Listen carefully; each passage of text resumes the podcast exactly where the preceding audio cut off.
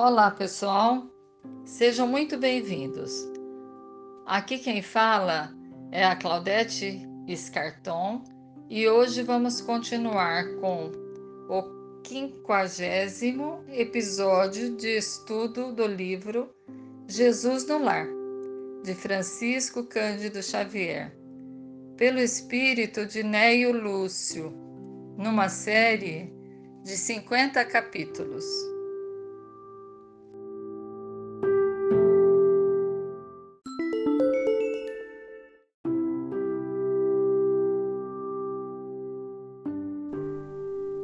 No capítulo 50, intitula-se Em Oração.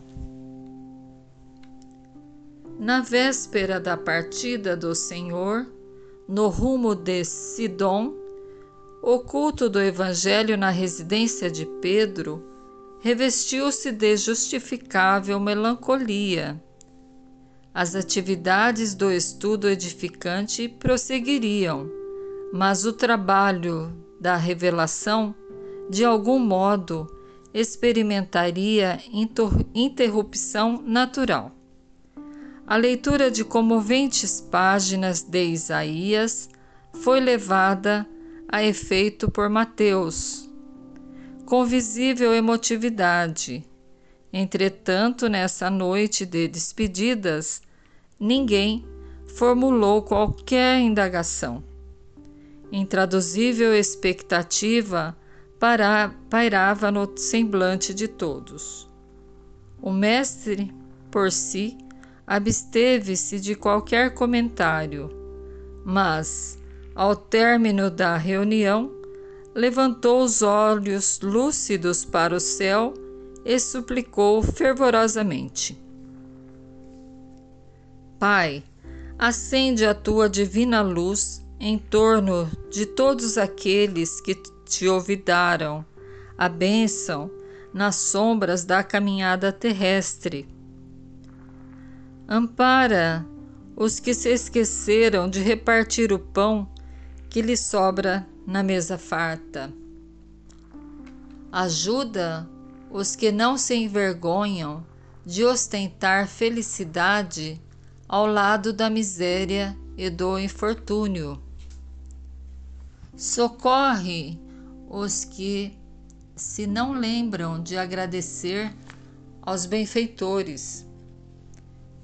Compadece-te daqueles que dormiram nos pesadelos do vício, transmitindo herança dolorosa aos que iniciam a jornada humana. Levanta os que olvidaram a obrigação de serviço ao próximo. Apieda-te do sábio que ocultou a inteligência entre as quatro paredes do paraíso doméstico. Desperta os que sonham com o domínio do mundo, desconhecendo que a existência na carne é simples minuto entre o berço e o túmulo à frente da eternidade. Ergue os que caíram, vencidos pelo excesso de conforto material. Corrige os que espalham a tristeza e o pessimismo entre os semelhantes. Perdoa aos que recusaram a oportunidade de pacificação e marcham disseminando a revolta e a indisciplina. Intervém a favor de todos os que se acreditam detentores de fantasioso poder e supõe loucamente absorver-te o juízo, condenando os próprios irmãos. Acorda as almas distraídas que envenenam o caminho dos outros com a agressão espiritual dos gestos intempestivos. Estende paternas mãos a todos os que olvidaram a sentença de morte renovadora da vida, que a tua lei lhes gravou no corpo precário.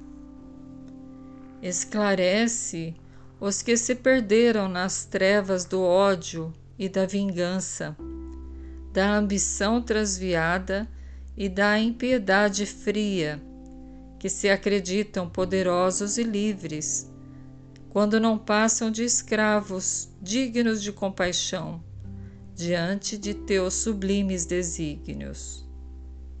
Eles todos, Pai, são delinquentes que escapam aos tribunais da terra, mas estão assinalados por tua justiça soberana e perfeita, por delitos de esquecimento perante o infinito bem. A essa altura, interrompeu-se a rogativa singular.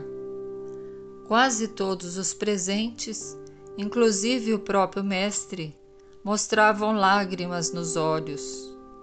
E, no alto, a lua radiosa, em plenilúnio divino, fazendo incidir seus raios sobre a modesta vivenda de Simão, parecia clamar sem palavras que muitos homens poderiam viver esquecidos do Supremo Senhor. Entretanto, o Pai de infinita bondade e de perfeita justiça, amoroso e reto, continuaria velando.